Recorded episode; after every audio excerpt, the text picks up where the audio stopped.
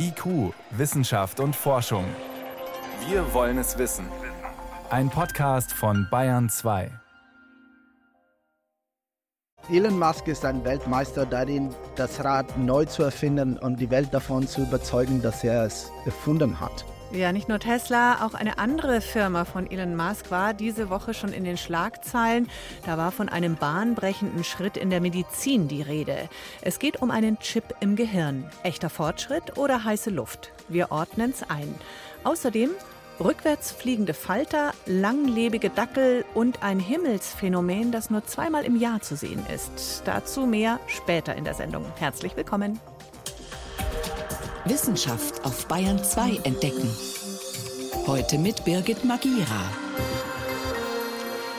Der Tech-Milliardär Elon Musk wird von den einen verehrt für sein visionäres Unternehmertum, aber auch von vielen naja, gehasst ist jetzt ein starkes Wort, aber eben sehr kritisch betrachtet, unter anderem auch, weil er in Sachen Selbstinszenierung, sagen wir mal so, sehr begabt ist. Die Medizinfirma Neuralink von Elon Musk hat diese Woche gemeldet, dass man den ersten gelähmten Menschen operiert habe mit dem Ziel, dass der sich wieder bewegen kann. Und zwar mit Hilfe eines eingepflanzten Chip im Gehirn. Durch dieses Implantat soll zum Beispiel ein Computer oder Handy bedient werden, quasi durch Gedankenkraft. Ich konnte dazu mit Marcello Ienka reden. Er ist Professor für KI und Neuroethik an der Technischen Universität in München. Also, der Patient ist vor fünf Tagen operiert worden. Es geht ihm soweit gut, heißt es. Hm, wissen Sie mehr? Nein, leider nicht. Also wir wissen nur, dass die erste Stunden nach der Implantierung positiv war aber weitere Informationen wurden noch nicht mitgeteilt. Was genau ist daran jetzt neu, außer dass ein OP-Roboter zum Einsatz gekommen ist? Diesen Forschungsbereich selbst, den gibt es ja schon sehr lang, schon seit Jahrzehnten und auch solche Implantate. Also der erste Mensch, der ein Gehirnimplantat bekommen hat, war das in 1998. Äh, und was äh, neu ist, ist, dass, äh, dass zum ersten Mal Neuralink, also diese neue Firma, eine Implantierung am Menschen geschafft hat. Also wir haben eine große Erfahrung mit äh, solchen Implantaten. Die Risiken, die mit der Implantierung verbunden sind, das sind in den letzten Jahren geringer und geringer geworden. Und jetzt ist das Risiko relativ gering. Was genau hat man denn bisher schon gemacht? Was wurde da geschafft und in welche Richtung?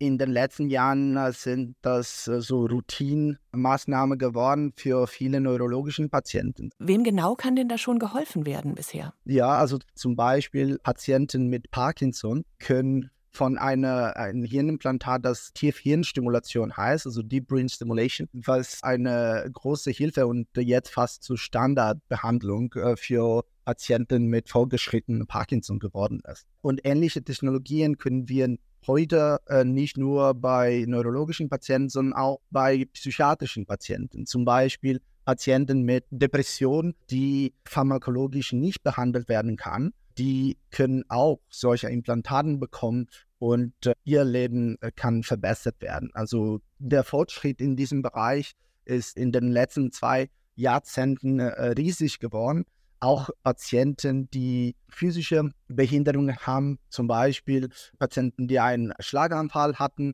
oder eine so Spinal Cord Injury. Also eine Rückenmarksverletzung. Auch denen kann geholfen werden. Genau. Wie ist es mit Epilepsie, von Demenz ist die Rede, ALS, diese Krankheit, wo die Motorik nach und nach immer weniger funktioniert. Steht da auch Hoffnung für Patienten? Also Epilepsie 100 Prozent. Also wir haben jetzt Implantaten, die epileptische Anfälle vorhersehen können. Diese Prädiktion ist häufig durch äh, maschinelles Lernen, also durch künstliche Intelligenz verarbeitet und das kann schon ganz viele Menschen helfen. Zum Beispiel Menschen, die so chronische Epilepsie haben und äh, vermeiden möchten, dass sie so einen Anfall haben beim Autofahren oder beim Schwimmen. Also Tätigkeiten, die dann lebensgefährlich sein können. Mit ALS haben wir auch Hoffnung. Also ALS ist eine neurodegenerative Krankheit. Das heißt, die Symptome werden schlechter und schlechter und es ist leider im Moment nicht heilbar. Wir können nur diese Neurodegeneration verlangsamen. Und Implantaten können dazu dienen, eine Kommunikationsmöglichkeit mit der Außenwelt zu schaffen. Also Patienten mit fortgeschrittener ALS sind nicht mehr in der Lage zu sprechen. Sind in einigen Fällen nicht mehr in der Lage, mit Augen zu kommunizieren. Das ist sogenannte Locked-in-Syndrome. Die sind quasi eingeschlossen in ihren Gedanken, können noch denken, aber nicht mehr kommunizieren. Und denen zu helfen, wäre natürlich fantastisch. Genau. Bei Demenz ist aber sehr schwierig. Leider haben wir in den letzten Jahren nicht so viel Fortschritt gemacht und Demenz ist immer noch so ein Rätsel für die Neurowissenschaft. Wir sprechen da gleich weiter, vor allem auch über nötige Regeln für diese Art von Forschung. Vorher kommt hier ein Beispiel dafür, dass die Firma von Elon Musk nicht die einzige ist auf dem Gebiet. Auch ein deutsches Unternehmen erprobt diese Technik und zwar speziell mit Blick auf Epilepsie-Patienten.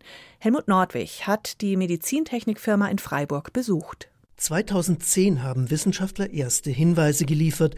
Ein epileptischer Anfall, ein Gewitter im Gehirn, deutet sich in den elektrischen Hirnströmen an, schon bevor er eintritt. Diese elektrischen Gewitter kann man vorher aufkommen sehen. Das kann ich machen, indem ich mir die Hirnsignale angucke und plötzlich kriegen die eine bestimmte Signatur. Wenn ich die Signatur finde, kann ich eine elektrische Stimulation absetzen, die verhindert, dass so ein elektrisches Gewitter überhaupt erst entsteht. So jedenfalls die Hoffnung von Martin Schüttler, einem der Gründer der Firma Cortec in Freiburg. Wir haben dann angefangen, Technologie zu entwickeln, die genau das erlaubt. Und Teile dieser Entwicklung sehen Sie gerade vor sich auf dem Tisch. Und das ist im Wesentlichen eine implantierbare Elektronik. Ich zeige Ihnen das mal hier. Martin Schüttler hält ein briefmarkengroßes Stück Silikonfolie in der Hand. Was besonders auffällt, golden glänzende Pünktchen, die in die Folie eingeschweißt sind, elektrische Kontakte. Die Folie wird unter der Kopfhaut eingesetzt, über dem Schädelknochen. Und diese elektrischen Kontakte nehmen Hirnsignale auf, die auch elektrischer Natur sind die Signale werden verstärkt, digitalisiert und per Funk aus dem Körper ausgesendet. Das erledigt ein Minicomputer mit angeschlossenem Sender, der hinter dem Ohr angenäht wird, da wo manchmal ein Hörgerät hinkommt. Ein hauchdünner Draht verbindet diese Recheneinheit mit den Kontakten auf der Oberfläche des Gehirns. Klar, dass dieses haarfeine Kabel nicht reißen darf, egal was ein Patient mit seinem Kopf anstellt. Wenn die Fühler für die Gehirnströme in Freiburg hergestellt werden, kommt deswegen nicht nur ein Reinraum, sondern auch ein Kabeltester zum Einsatz. Mehrere Millionen Mal werden die Drähte hin und her gebogen und nur wenn sie das aushalten, wird die Folie mit dem Minirechner ausgeliefert. Noch nicht für den Routineeinsatz bei Patienten, sondern für klinische Studien in den USA. Dort wollen Wissenschaftler mit solchen Elektroden auch herausfinden, ob im Gehirn etwas zu sehen ist, schon bevor eine Person ihre Hand tatsächlich hebt. Wie zum Beispiel mit so einer Elektrode. Das sind jetzt vielleicht auf der Fläche von, gucken wir mal, ein bisschen größer als mein Fingernagel, sind jetzt 32 elektrische Kontakte untergebracht. Die sind also sehr viel dichter. Der einzelne Kontakt kann man kaum sehen, ist vielleicht so 0,2 mm im Durchmesser. Und den lege ich dann auf den Bereich vom Hirn, wo genau diese Funktion, die mich interessiert, repräsentiert ist. Das ist inzwischen für viele Vorgänge gut bekannt. Wo im Gehirn zum Beispiel Ströme fließen, wenn jemand eine Handbewegung plant, das wissen Forschende. Bei Gelähmten sollen die Elektroden genau diese Absicht erkennen und die Recheneinheit dann eine Prothese ansteuern, den Rollstuhl oder die Maus eines Computers. Bei Affen gibt es erste Erfolge, bei Menschen ist das noch Zukunftsmusik. Und auch Epilepsiepatienten sind die Cortec-Elektroden bisher nur experimentell eingesetzt worden. Dass es möglich ist, einem drohenden epileptischen Anfall durch blitzschnelle Signale von außen vorzubeugen, muss also erst noch gezeigt werden. Auch in Deutschland gibt es eine Firma, die an den gleichen Fragestellungen und Aufgaben arbeitet wie Neuralink in Kalifornien, allerdings mit anderen Zielen. Diese Woche ging es ja durch die Schlagzeilen. Der Tech-Unternehmer Elon Musk spricht von bahnbrechenden Fortschritten. Langfristiges Ziel sei es, nicht nur kranken Menschen zu helfen, sondern über so einen implantierten Chip sollen irgendwann Wissen und Informationen direkt ins menschliche Gehirn hochgeladen werden können, also wie auf eine Festplatte. Ich habe dazu mit dem KI-Ethiker Marcello Jenker gesprochen von der TU München und wollte eine Einordnung. Ist das ein ambitioniertes, aber durchaus realistisches Ziel oder doch nur lautes Getrommel eines begabten PR-Strategen?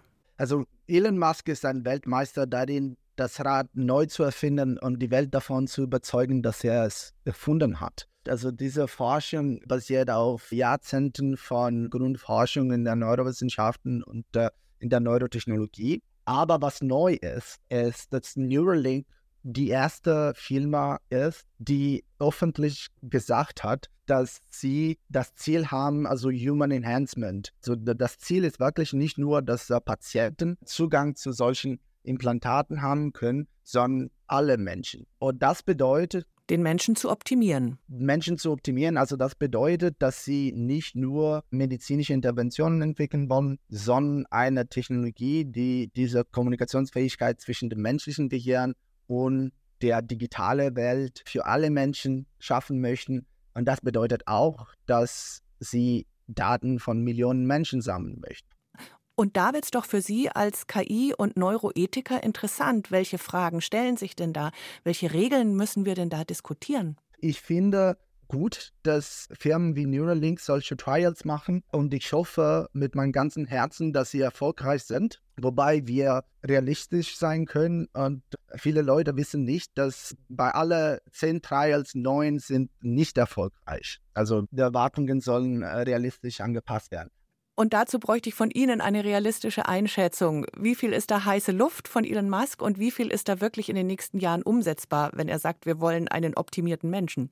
Also es ist schwer zu sagen, weil sie bis jetzt ihre Daten nicht veröffentlicht haben, aber wissenschaftlichen Artikeln haben sie bis jetzt äh, nicht geteilt. Meine Hoffnung ist, dass Neuralink wirklich also einen positiven Einfluss haben kann. Und ich denke auch, das Ziel von menschlicher Optimierung nicht wissenschaftlich unrealistisch ist, aber ich weiß nicht, ob das ethisch empfehlenswert ist. Was sind Ihre Hauptbedenken dabei? Einer ist so Gleichheit und digitale Unterschiede. Also wenn Sie wirklich in 20 oder beziehungsweise 30 Jahren in der Lage sind, Technologien zu entwickeln, die menschliche kognitiven Leistungen optimieren können, dann kommt die Frage, wer Zugriff zu diesen Technologien haben darf. Also ich möchte nicht in einer Welt leben, wo die Kinder von reichen Menschen solche Technologien sich leisten können und dadurch ihr Gedächtnis und Sprachfähigkeit und so weiter zu verbessern und die Kinder von ärmeren Familie diesen Zugang nicht haben. Und die zweite ist das Risiko von Manipulation. Also wenn eine Firma Zugriff zu Datenbanken von ganz vielen Menschen hat, äh, nicht nur Patienten, sondern auch gesunden Menschen, da habe ich die Befürchtung, dass äh, die Privacy-Regeln, also Privatschutz, nicht geschützt werden kann. Im biomedizinischen Bereich ist die Datenverarbeitung von Hirndaten sehr stark und streng reguliert, aber außerhalb des medizinischen Bereichs nicht so ganz. Und ich glaube, Firmen wie Neuralink möchten von einem Gap in der Regulierung profitieren und meine Befürchtung ist, dass äh, Firmen wie Neuralink biomedizinische Forschung durchführen möchten, damit sie in einer späteren Phase dann Zugriff auf deinen breiteren nichtmedizinischen Markt haben können. Mhm. Das ist eine private Firma, die allein im letzten Jahr mehr als 300 Millionen Dollar Investorengeld eingesammelt hat. Da arbeiten 400 Menschen. Das sind wahrscheinlich 400 hochkarätige Experten, die an öffentlichen Universitäten fehlen. Außerdem, niemand hat Einblick in die Forschung, die hinter verschlossenen Türen stattfindet. Ganz anders als bei öffentlich finanzierter Forschung.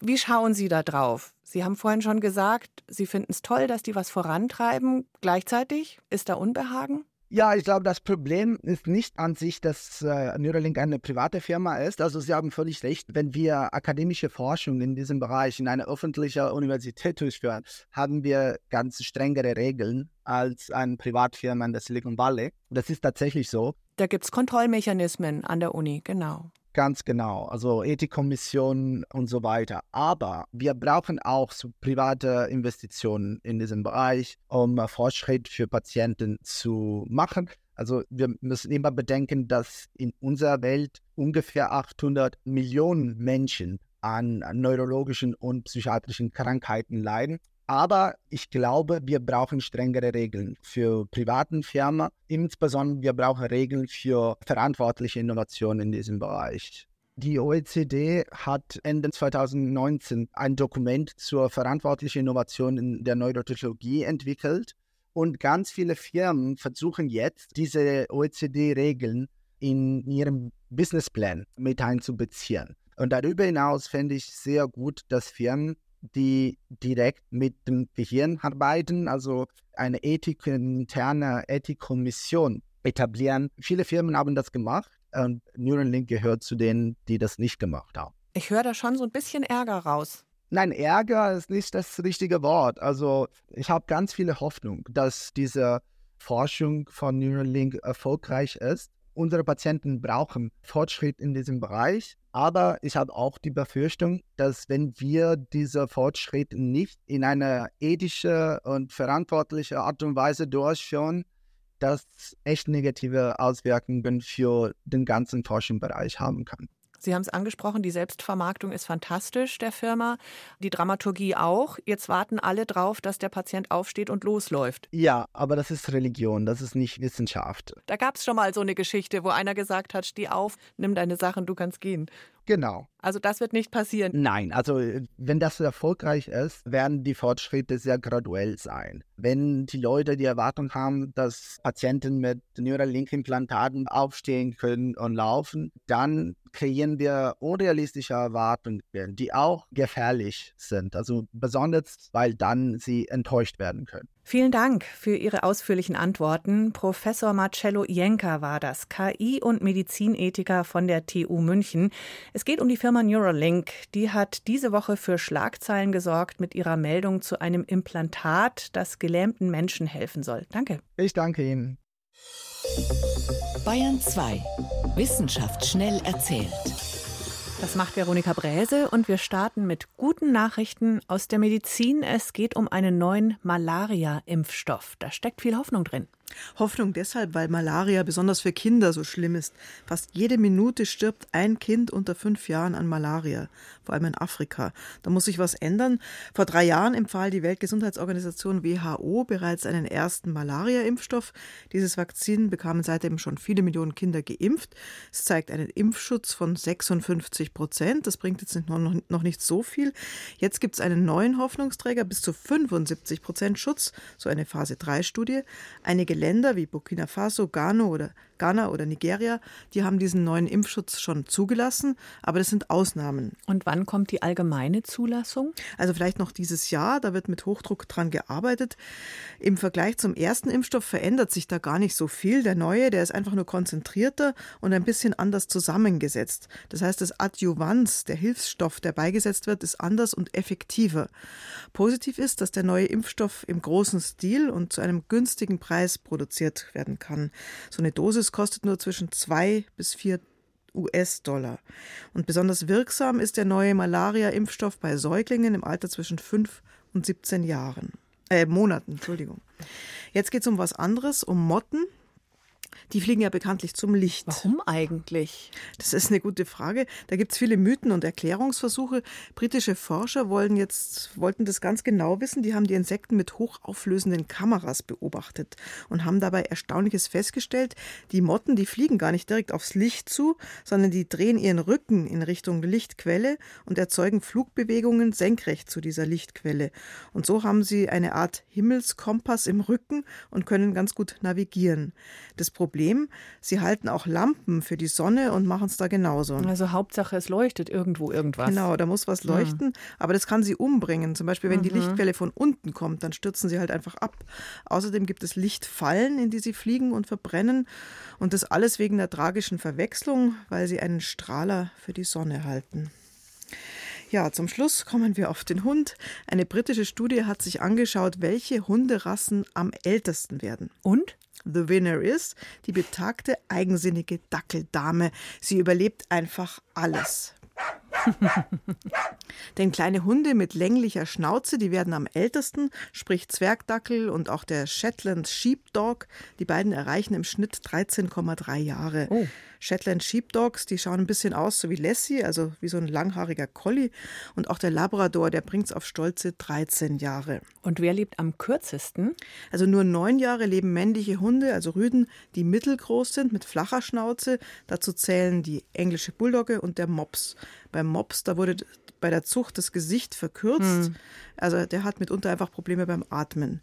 Generell leben männliche Hunde kürzer als weibliche Und was auch sehr interessant ist, reinrassige Hunde leben im Schnitt länger als Mischlinge. Man dachte doch, das ist umgekehrt. Genau, das mhm. widerlegt frühere Studien, die Mischlinge im Vorteil eben sahen. Aber die neue Untersuchung, die ist aussagekräftig, weil da ganz viele Daten einfließen von 580.000 Hunden und 150 verschiedenen Rassen. Ja, okay. Somit ist es eine große Studie über kleine Dackel und ihre Freunde. Vielen Dank, Veronika Bräse, über einen neuen Malaria-Impfstoff, über Motten und ihren Drang zum Licht und langlebige Dackeldamen. Übrigens, wir haben in der ARD-Audiothek auch ein ganzes Radiowissen über Dackel und auch eines über Qualzucht. IQ, Wissenschaft und Forschung gibt es auch im Internet. Als Podcast unter bayern2.de. Heute ist ein Asteroid recht knapp an der Erde vorbeigeflogen. Ein Brocken mit einem Durchmesser von ein paar hundert Metern, schätzt die NASA. Bei solchen Meldungen möchte man sich so reflexartig wegducken, aber so nah war es dann doch nicht. Der Asteroid ist in 2,7 Millionen Kilometern Entfernung vorbeigesaust. Das ist ungefähr siebenmal so weit weg wie der Mond. Das nächste Mal kommt er in acht Jahren wieder vorbei.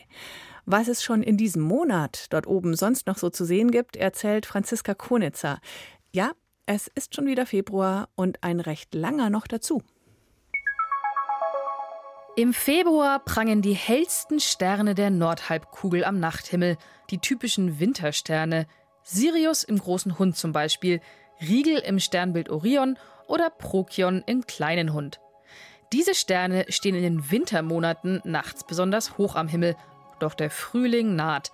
Die Tage werden im Februar immer länger und der letzte Tag im Monat ist bereits knapp über elf Stunden lang.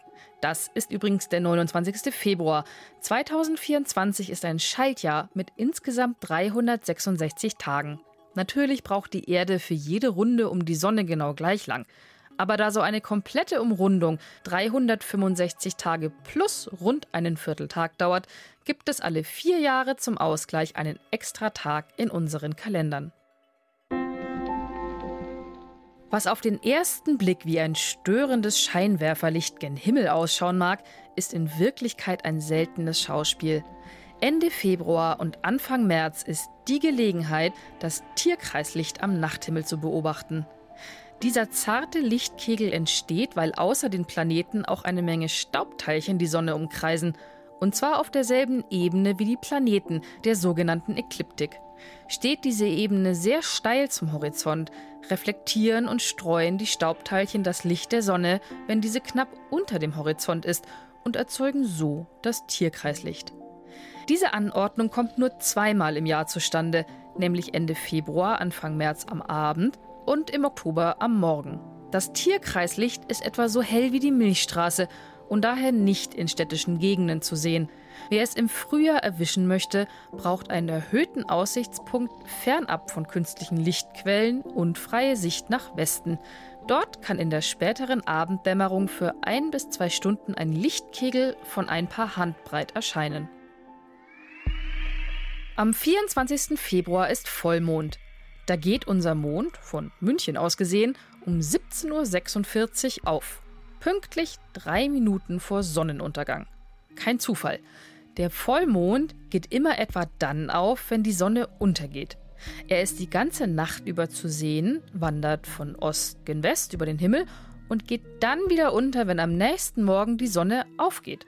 Die Erklärung: Bei Vollmond befinden sich Sonne, Erde und Mond genau auf einer gedachten geraden Linie. Aus diesem Grund wird die für uns sichtbare Seite des Mondes auch voll von der Sonne angestrahlt. Weil der Mond aber bei Vollmond der Sonne quasi genau gegenübersteht, macht er das genaue Gegenteil von der Sonne.